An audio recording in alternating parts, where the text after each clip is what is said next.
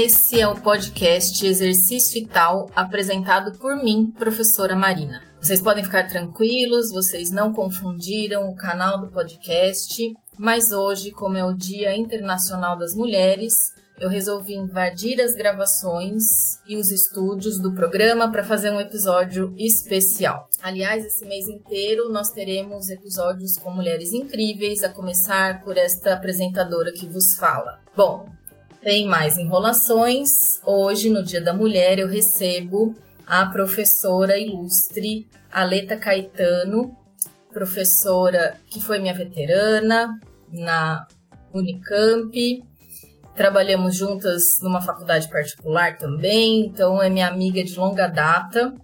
Nos reencontramos depois de algum tempo, é, nos aproximamos e hoje ela vai falar sobre mulheres, mais especificamente sobre saúde da mulher no exercício físico. Seja bem-vinda, Leta. Oi, Marina, tudo bem? Um super prazer estar aqui. Na verdade, um super prazer ter reencontrado você, né? Depois de tanto tempo. Nossa história aí acadêmica é muito bacana, de amizade. Então, estou muito feliz de estar aqui com você e falando de um tema que eu gosto muito. Muito obrigada pelo convite. Eu que agradeço por você estar aqui hoje conosco. Bom, para a gente começar a nossa conversa, eu gostaria de saber, porque eu te acompanho há algum tempo, e esse tema em específico você já estuda né, há algum tempo desde a graduação. Como que foi esse uh, o interesse né, que você foi conduzida para a saúde da mulher? Ah, é, sim, eu já estudo desde 2000 e, 2002, né, na minha, na minha, no meu TCC. Ele surgiu a partir de um convite de uma enfermeira da FCM, né, lá da, da Faculdade de Ciências Médicas, a partir da minha orientadora, lá da educação física, né?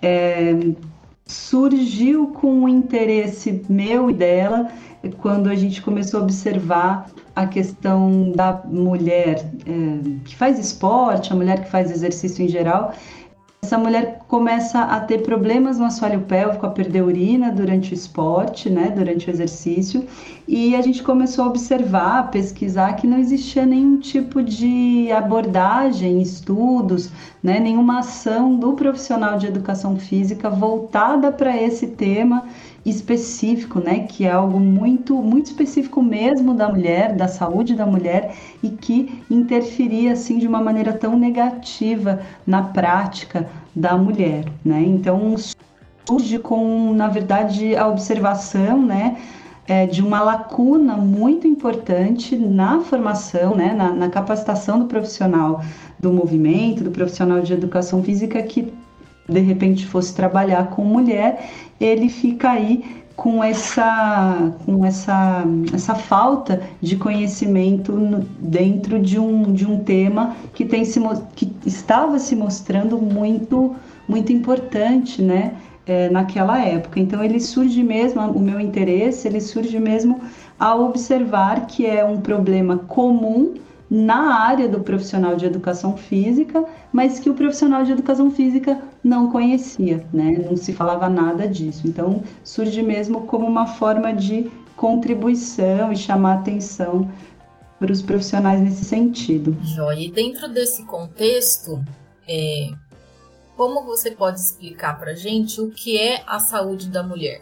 Essa temática ampla? Quando a gente pensa em saúde da mulher, né, não dá para a gente não pensar no conceito da Organização Mundial da Saúde, que tem a ver com os aspectos biológicos, os aspectos físicos, os aspectos mentais, né, psicológicos, do ponto de vista cognitivo e afetivo. É, então, a saúde vai englobar todos esses aspectos, mas de maneira muito, é, mais uma vez, né, repetindo aqui a, a palavra especificidade, né, quando a gente pensa na mulher, a saúde da mulher, além de todos os outros aspectos que envolvem né, sistema respiratório, sistema cardiovascular, sistema endócrino e tudo mais, existem alguns pontos que são muito é, que são muito próprios, né? Que são muito peculiares é, do sexo feminino, né? Como, por exemplo, questões ligadas ao assoalho pélvico, como a gente estava acabando de dizer ali, que é próprio da mulher, uma vez que a mulher, por exemplo, ela tem filho, ela dá luz, então isso vai impactar né, na saúde da mulher como um todo, né, nesse, nessa abordagem mais ampla do ponto de vista psicológico, do ponto de vista é, social e biológico.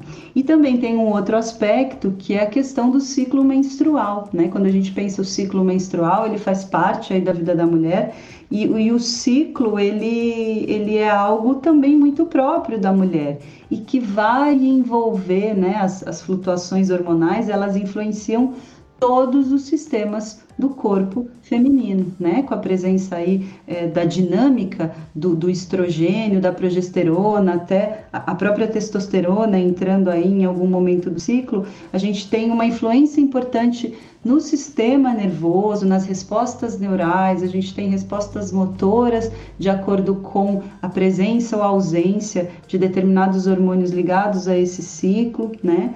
Então, é, obviamente, a saúde da mulher, como eu disse, ela é muito ampla, mas o profissional que trabalha com a mulher deve considerar de uma maneira muito particular alguns aspectos que são muito próprios da mulher e que não vão é, influenciar somente o, o, o, o, sistema endócrino ou, por exemplo, o sistema aí ligado à questão do assoalho pélvico, né? Pensando aí no sistema urinário, mas muito pelo contrário, são sistemas é, são é, questões muito próprias da mulher, mas que conseguem influenciar aí o funcionamento de todo o corpo feminino, né? Pensando numa saúde física, numa saúde mental e até mesmo numa saúde é, social, né? Então, para mim, né, eu, eu poderia definir de uma maneira ampla essa questão da saúde da mulher e trazendo um pouquinho de complexidade quando a gente pensa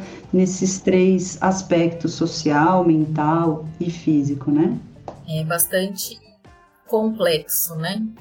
E eu acompanho você é, nas redes sociais e observo que você trabalha com muitas formações dos profissionais da educação física em diferentes espaços. E quando você comenta sobre assoalho pélvico, ciclo menstrual, o impacto disso que tem é, dessa flutuação hormonal nas mulheres, o aspecto social de ser mulher atualmente. É, você encontra nesses espaços, né, ainda existe muito tabu para falar sobre uh, menstruação, assoalho pélvico, nomear as partes, compreender os processos.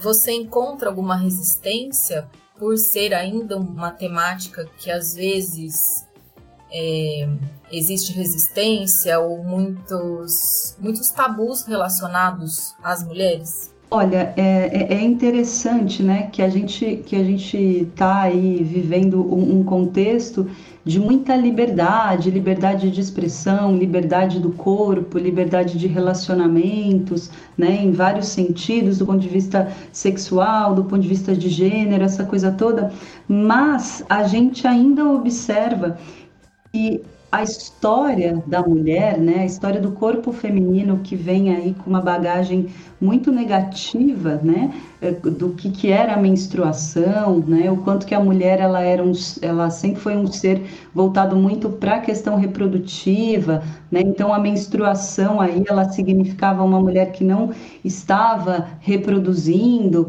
e, e, e que ela poderia estar somente buscando prazer com a atividade sexual e isso não era aceitável e a menstruação como uma coisa suja. Então, assim, quando a gente pensa em assoalho pélvico e ciclo menstrual, é, ele ele ele está voltado para uma região do corpo feminino que sempre foi proibida, sempre foi vista de uma maneira é, muito carregada de significados culturais muito negativos. Então, é, a resistência é, é, é, muito, embora as pessoas estejam falando mais, abrindo mais aí esse assunto, a gente observa que, claro que existe uma resistência e até mesmo uma falta de, de tato para falar ou uma falta de estratégia para desenvolver isso. Por quê? Porque os profissionais, por exemplo, de educação física, seja formados aí no bacharelado ou mesmo na licenciatura, ainda saem da faculdade sem saber o que, que é assoalho pélvico, sem dominar a questão do ciclo menstrual, sem saber exatamente esse, essa dinâmica de funcionamento como um um sistema qualquer, né, do corpo da mulher ou do corpo do ser humano, né, no caso da mulher. Então, assim, eu, eu percebo que, que a resistência ela se mostra muito presente à medida que as pessoas se surpreendem quando eu falo algo sobre isso, à medida que o profissional não tem essa familiaridade ainda com, com esse assunto, e à medida que o profissional não trata disso né, lá na escola, não trata disso é, no treinamento, não trata disso na academia. Né? Então, essa resistência ela surge mesmo com talvez até uma resistência de buscar um conhecimento a esse respeito e também porque ele não é tão disseminado quanto deveria. Então, o meu papel aí nas redes sociais e como profissional justamente é, é tentar difundir cada vez mais que o profissional de educação física tem é, obrigação de entender sobre as particularidades do corpo feminino, porque isso vai implicar numa saúde sistêmica dessa mulher, né? Desde adolescente até quando ela ficar velhinha. E essa ausência de conhecimento a gente consegue observar tanto nos homens quanto nas mulheres, dentro dos profissionais da educação física, né? Não é algo que, que é específico dos professores, né, mas dos profissionais de modo geral, né? Exatamente, exatamente. Poderia até ser uma coisa assim muito mais, muito mais para a mulher conheceu e o homem não.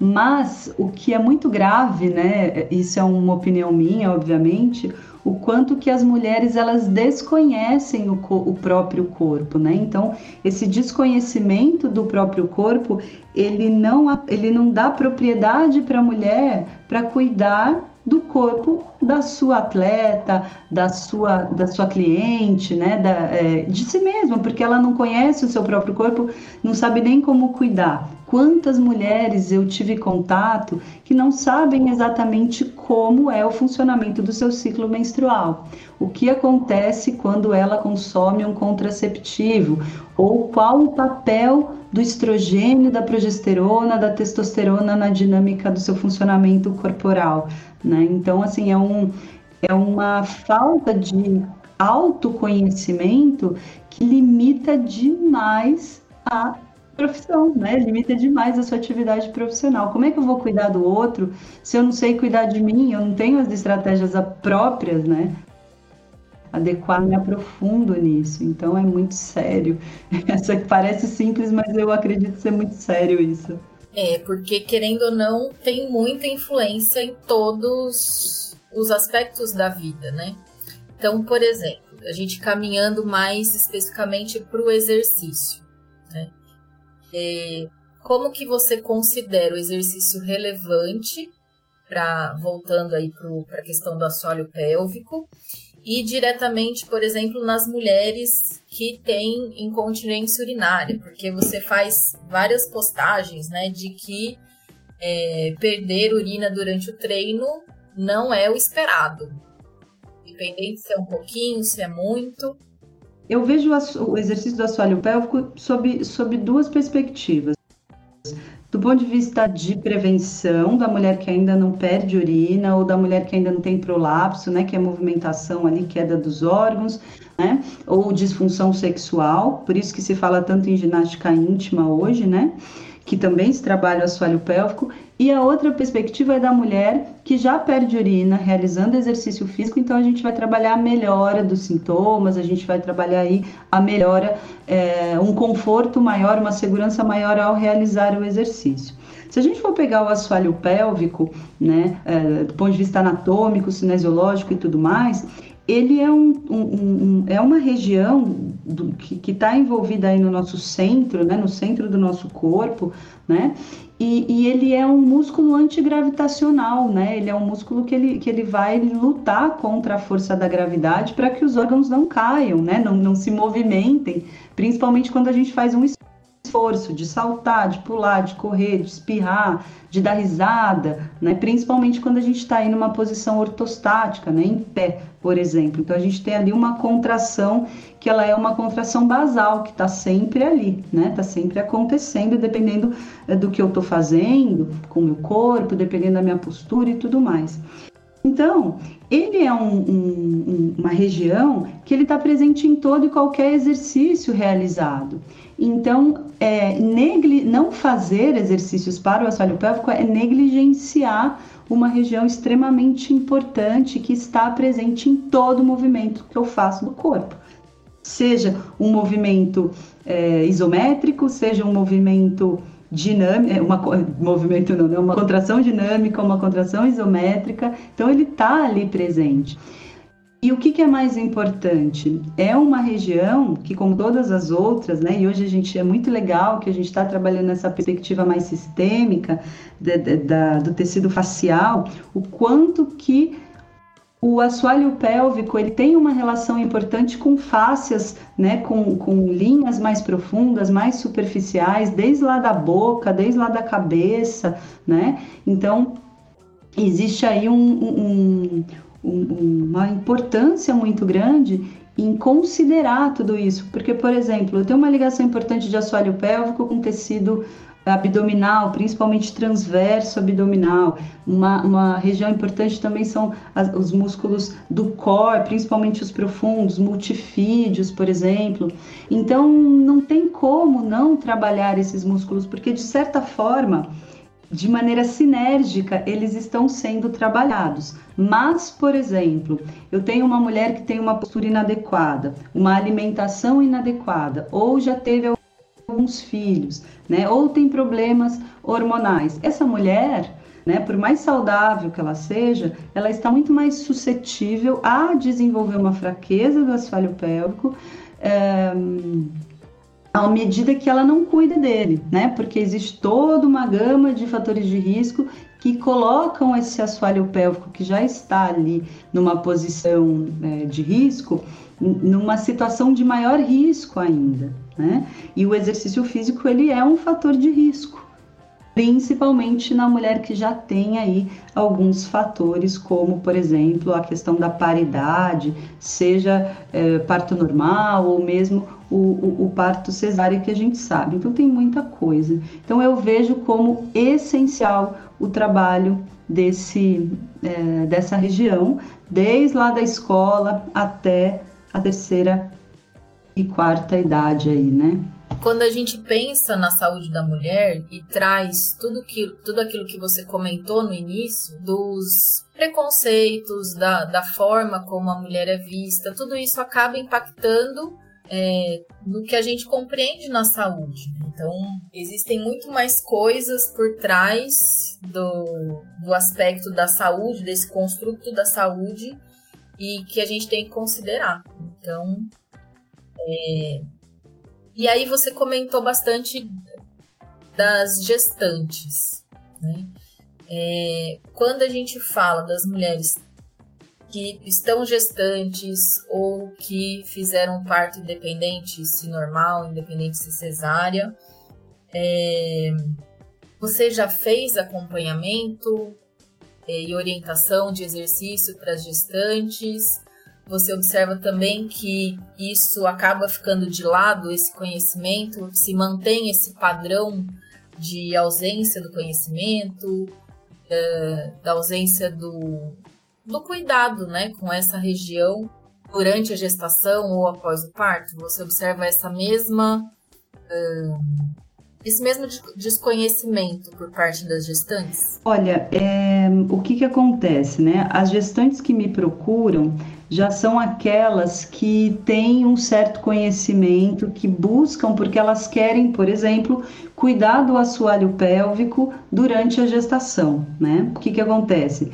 Com a gestação, a gente tem um hormônio que vai aumentar ali na corrente sanguínea, que é a relaxina, que vai fazer aí com que o corpo da mulher fique todo alterado, né? Ele deixa os tecidos moles mais instáveis e isso vai desestabilizar toda a estrutura do corpo feminino, né? E aí uh, somado a isso, a gente tem todo o peso do feto, a gente, tem o, a, a, gente tem a força da gravidade e nós temos o exercício. Então, nós temos várias situações que, que implicam aí.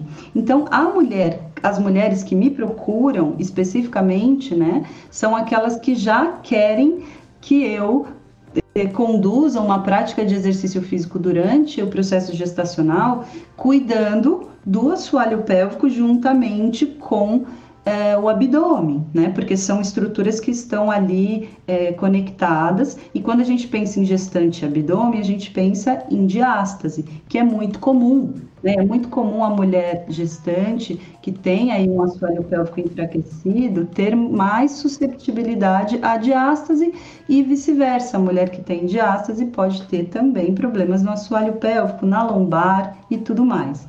O que eu observo é sim que muita gestante continua insistindo em realizar exercícios, né, que podem sim é, se colocarem como um fator de risco para o desenvolvimento, às vezes, do bebê, ou mesmo para é, um aumento da fragilidade aí do assoalho pélvico e também aí da, do próprio abdômen, né? Então a gente observa que, que sim, existe um, um desconhecimento mas também existe um, um, um, um, senso comum de que ah, eu sempre fui atleta, sempre fiz exercício, então isso não é uma preocupação para mim, porque eu sou forte, porque eu já tenho minha capacidade aeróbia, minha capacidade anaeróbia, tenho aí tudo certinho no lugar, mas quando a gente pensa na gestação, claro, a gestante treinada, obviamente ela tem uma resposta de adaptação muito mais eficiente,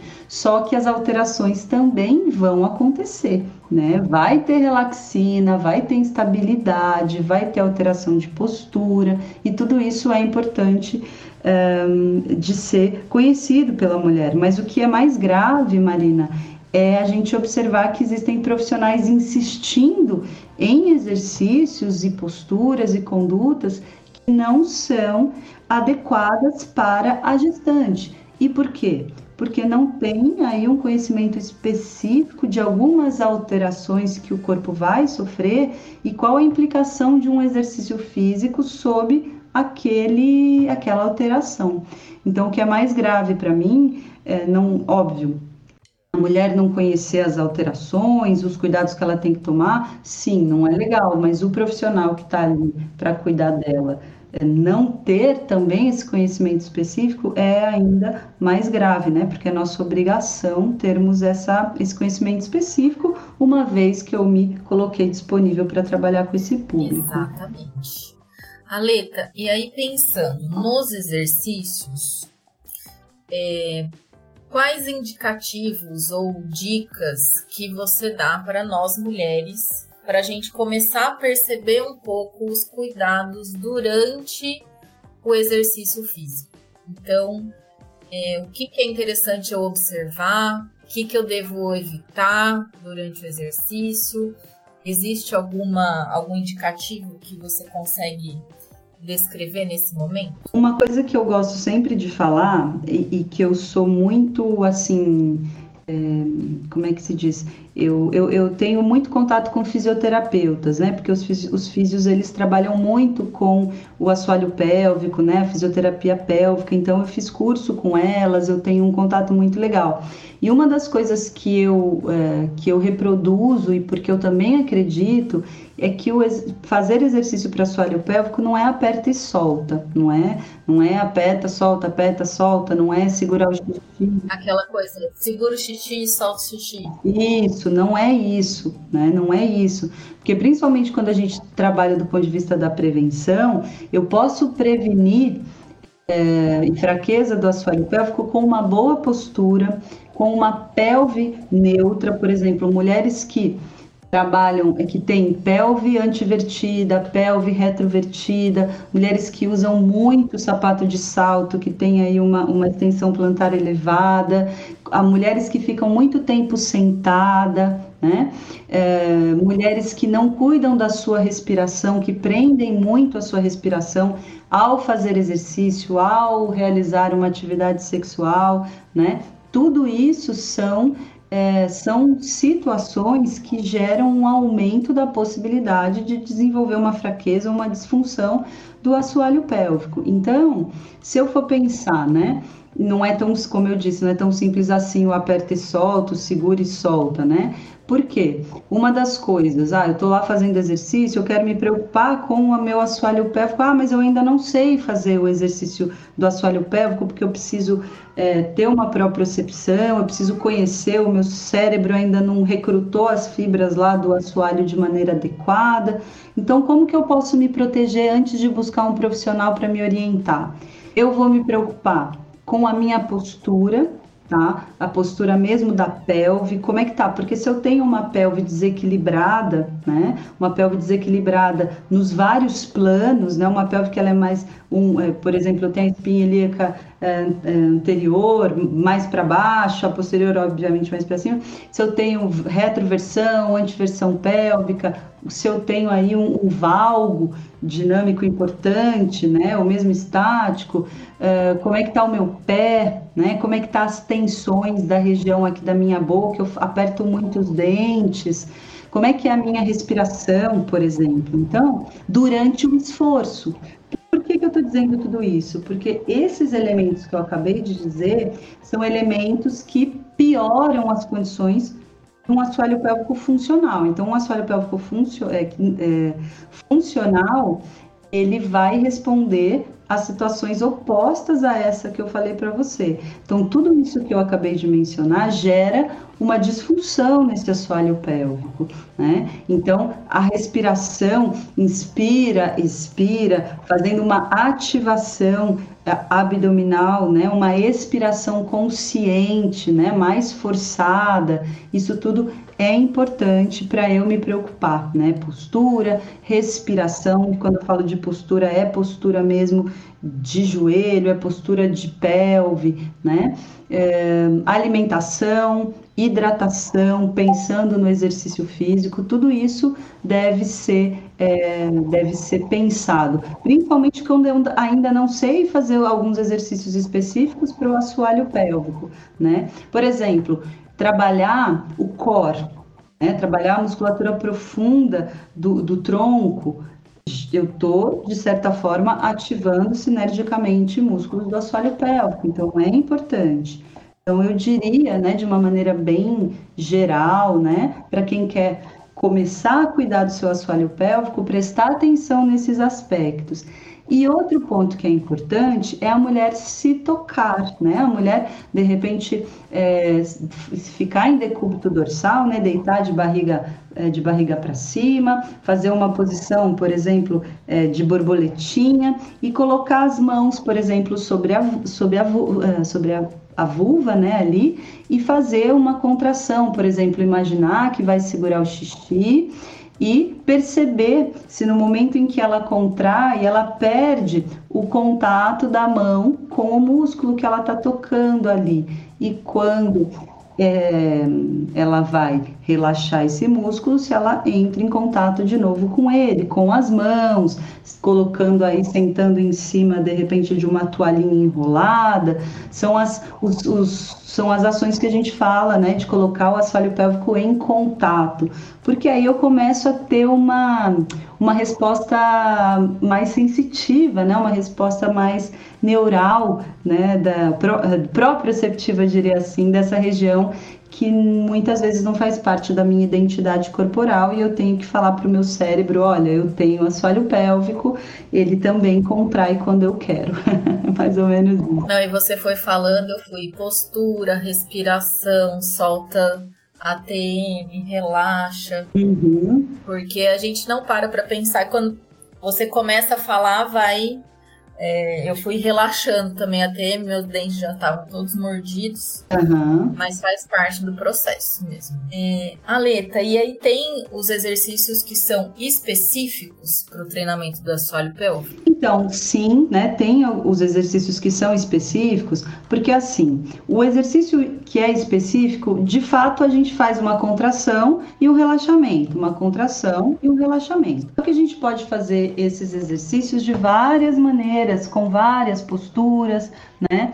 E o que, que é o grande problema, né? Eu diria o grande problema do profissional de educação física é que a gente não pode é, se valer de alguns, ah, de alguns equipamentos que vão nos mostrar se de fato a mulher ela está contraindo adequadamente o assoalho pélvico, porque existem pesquisas mostrando que muitas mulheres atletas e mulheres ativas ou mulheres sedentárias mesmo, que não fazem exercício, por exemplo, que não contraem adequadamente o músculo do assoalho pélvico, mesmo sem ter aí a incontinência urinária. Por quê? Porque não tem um conhecimento onde está esse músculo, né? Então, por exemplo, os fisioterapeutas, eles podem utilizar um biofeedback, né? Eles podem utilizar alguns perineômetros e, e vários outros equipamentos muito legais que são mais invasivos, né, e que nós não temos competência, infelizmente, para poder usar, para poder identificar se a mulher está contraindo, qual a intensidade da contração, comprimento de onda, atividade elétrica, que são elementos objetivos do trabalho. E a gente não tem essa resposta. Por isso que muitas vezes é interessante a gente é, trabalhar associado aí a um fisioterapeuta. Isso é muito legal, né? É porque o fisioterapeuta ele fica durante um tempo com o paciente e nós profissionais de educação física nós vamos permanecer muito mais tempo com ele na academia. Né? Por isso que nós temos que saber o que, que a gente está fazendo. Então, muitas vezes ter aí um, uma parceria é legal. E assim, quando, eu, quando você perguntou do, da questão eh, de, é, da especificidade né, do, do, do, exercício, se tem um exercício próprio, é um exercício como nós fazemos, né? Quando você faz uma flexão do, do braço aqui, que você trabalha é, contração é, na fase concêntrica de encurtamento, excêntrica de alongamento do bíceps, o que, que eu estou fazendo? Estou contraindo, relaxando, contraindo, relaxando, pensando aí o músculo agonista nesse caso, né? Que seria o bíceps.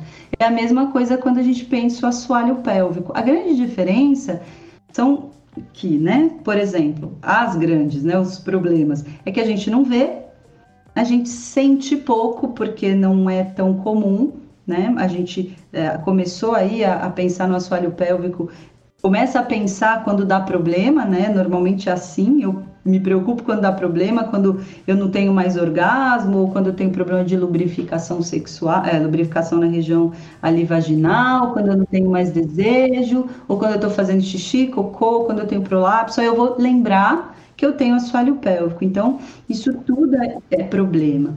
Mas, né, como que eu posso trabalhar, professor, né, um profissional de educação física? É, primeiro, pensando em todos os aspectos que têm relação direta e indireta com o assoalho pélvico durante a prática do exercício ou durante um exercício, um, um esporte específico as questões posturais, as questões respiratórias e também pensar aí nessa questão proprioceptiva, né, de da mulher se tocar, da mulher. É, existem, eu trabalho com vários exercícios, vários e vários e vários, para tentar trazer essa consciência corporal para a mulher, para a gente tentar identificar se ela está contraindo adequadamente. Hoje em dia tem o Pelvi Fit, né, que é um, um equipamento é, bem legal, né, que que é muito simples de utilizar e a gente consegue identificar, por exemplo, se a mulher ela está contraindo aí lá de acordo com a movimentação é, da, da anteninha, né? Mas eu não posso introduzir, mas a mulher ela pode ser orientada a utilizar e tudo mais e dar um feedback aí para o profissional também. Né? Muito né? legal. É, e você fez alguns estudos, me lembra aqui, na verdade, né? Você fez alguns estudos também relacionando alguns aspectos com a imagem corporal, não foi? Sim, eu, na verdade, eu, eu validei né, três escalas é, de imagem corporal para mulheres na meia idade E eu pesquisei nessa, nesse processo de validação, eu fiz um, um, um, uma parte mais discriminante, né, uma validação mais discriminante, considerando aí mulheres com incontinência urinária, né, nessa faixa etária da meia idade, 40 a 60 anos, e mulheres sem é, com incontinência e sem incontinência, e a gente avaliou a satisfação corporal, a gente avaliou é, o nível aí de qual, como que era essa, essa imagem corporal dessa mulher com incontinência. E a gente observou que a mulher com incontinência urinária, né, eram mulheres que tinham uma imagem corporal, né, o score, né, dependendo aí do, do, do, do questionário, era bem pior do que a mulher sem incontinência urinária. E isso piorava, né, na mulher que era incontinente e que também não fazia o exercício físico, né? Então, é, a, os estudos eles mostraram para gente que a imagem corporal da mulher com incontinência pode ser bastante prejudicada, a insatisfação com o corpo, porque a mulher ela fica muito preocupada em perder urina, né, em pingar xixi. Eu já vi, eu já vi aluna é, fazendo exercícios pulando e pinga xixi mesmo, né? E isso pode cheirar, né? Teve um estudo muito interessante, né, do, do comportamento de mulheres incontinentes, é, que elas, por exemplo, é, nos lugares que elas vão, elas elas procuram ficar sempre perto de portas de saída, né? e perto de banheiro, justamente para poder evitar qualquer acidente ou qualquer situação. Né? Eram mulheres que tinham uma frequência de atividade sexual muito diminuída, né? até por conta de vergonha, falta de diálogo com o parceiro, eram mulheres também que praticavam menos atividade física, né, exercício, esporte, e esse é um grande problema porque ela não vê o profissional de educação física hoje como um profissional competente para poder discutir com ela isso, e é isso que eu quero mudar né, na nossa área. Eu quero que, que o profissional de educação física tenha competência né, para que a mulher ela olhe para ele e possa falar, olha, eu estou perdendo xixi enquanto eu estou pulando aqui no mini tramp, enquanto eu estou fazendo esse esforço. Como que eu posso, como que eu posso, como você pode me ajudar, né? Porque senão ela não tem confiança no profissional e o profissional também não a questionou porque não tem conhecimento e aí a bola vai ficar bola de neve, né? Vai ficando cada vez maior, maior, maior e até o momento em que o exercício físico se torna um grande sofrimento para a mulher. Bom, observamos aqui então a complexidade dessa temática e a relevância das mulheres dentro da ciência né, dentro dos estudos, tanto com a representatividade de estar nos espaços, porque acaba que nós uh, somos esquecidas em determinados momentos as nossas especificidades, é, as características que são específicas nossas. Então, é, eu quero te parabenizar por todo esse estudo e pela divulgação que você faz. E uma coisa, antes da gente finalizar, uma coisa que eu observei na sua rede social também, é que você é adepta do café e do vinho. Sou sim. e prefere um vinho tinto, vinho branco, todos, dependendo do momento? Olha, eu, eu, eu gosto muito de vinho tinto, né? Eu, eu sou mais do vinho tinto, mas acho que a harmonização é, é, é fundamental, né? Então, às vezes, o, o, branco, o rosé e, o, de repente, o espumante ali, né? Pode ser mais interessante. Mas eu adoro vinho, vinho tinto. E, ah, só um minutinho, Aleta, que estão batendo aqui na porta. Opa! Ah, eu tava aqui, você não me deixava entrar. O que que tá acontecendo, Marina? Aqui está o melhor papo. Ah, chegamos no momento de falar do vinho, daí eu resolvi abrir a porta. Ah, então, então eu cheguei na melhor hora, né? Deixar você entrar no seu estúdio de gravação. Oi, Alita, tudo bem? Oi, Gessé, tudo bem e você? Tudo bem, feliz Dia Internacional da Mulher. Ai, muito obrigada, muito obrigada. Parabéns para vocês. É muito importante isso. Ah, muito bom. Obrigado por ter aceitado o nosso convite e escutei aí alguma coisa de falar sobre vinho e acabei entrando aí no assunto, né? Isso. E depois você escuta o podcast, porque o Gessé também é, tem três mulheres em casa para a gente cuidar já desde o início, as uhum. pequenininhas Opa, e da Pamelinda. Desde... Maravilha. desde pequenininha. Muito obrigada pelo convite, viu? Eu adoro falar sobre esse assunto, adoro mesmo. Então, foi um grande prazer, um grande prazer. Perfeito, maravilha. Segue daí, Marina. Bom, então, mais uma vez, muito obrigada, Leta. É, Gessé, não vou me desculpar por ter invadido o programa, porque foi muito bom. E é muito importante essa nossa representatividade nos espaços, na ciência, dentro das pesquisas, enquanto pesquisadora e enquanto participantes das pesquisas, para que a gente possa ter é, esse conhecimento é, parabenizar a Leta por auxiliar na formação dos profissionais e abordar esse tema que infelizmente ainda é um tabu na nossa área. Infelizmente. E que isso possa instigar outros professores e professoras a buscar. Aleta, fala pra gente suas redes sociais, um contato que você queira deixar pro pessoal. Ah, legal. Bom, é, eu estou usando né, mais agora o Instagram, comecei a usar o LinkedIn também, né? O meu LinkedIn é Aleta Caetano, né? Aleta com TH. O meu Instagram é arroba Aleta Caetano. O meu Facebook é doutora.aleta Caetano, né? Que é o, o Facebook que eu reproduzo algumas coisas do Instagram. E o meu e-mail é o aletacaetano.gmail.com, né? Então, quem quiser conversar um pouquinho, tiver interesse, eu atualmente estou trabalhando com mentoria, né, para profissional de educação física ou qualquer profissional que queira trabalhar o movimento com a mulher, né?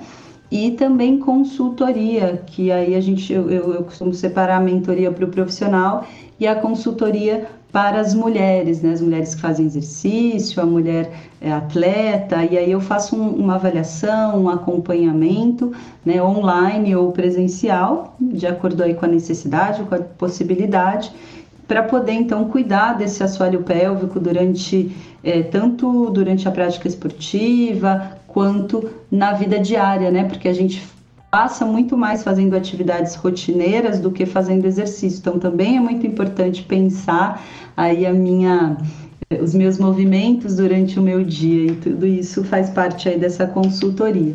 E lá no meu arroba Aleta Caetano, né, no meu Instagram, tem lá um contato, né, que é o Sidney, que é a pessoa do nosso aí do nosso comercial que vai atender quem tiver interesse na mentoria ou aí na consultoria, vai ser um prazer atender vocês, seja profissional ou seja a mulher.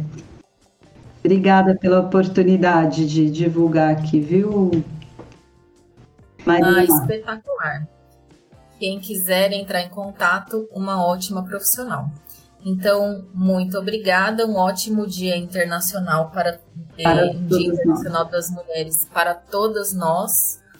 E vocês veem o GC só no próximo episódio. É isso, gente. Sigam a Lita, sigam a Marina. Feliz Dia Internacional das Mulheres para todas vocês e aproveitem o nosso mês especial de podcasts apenas com mulher. Obrigado e até a próxima.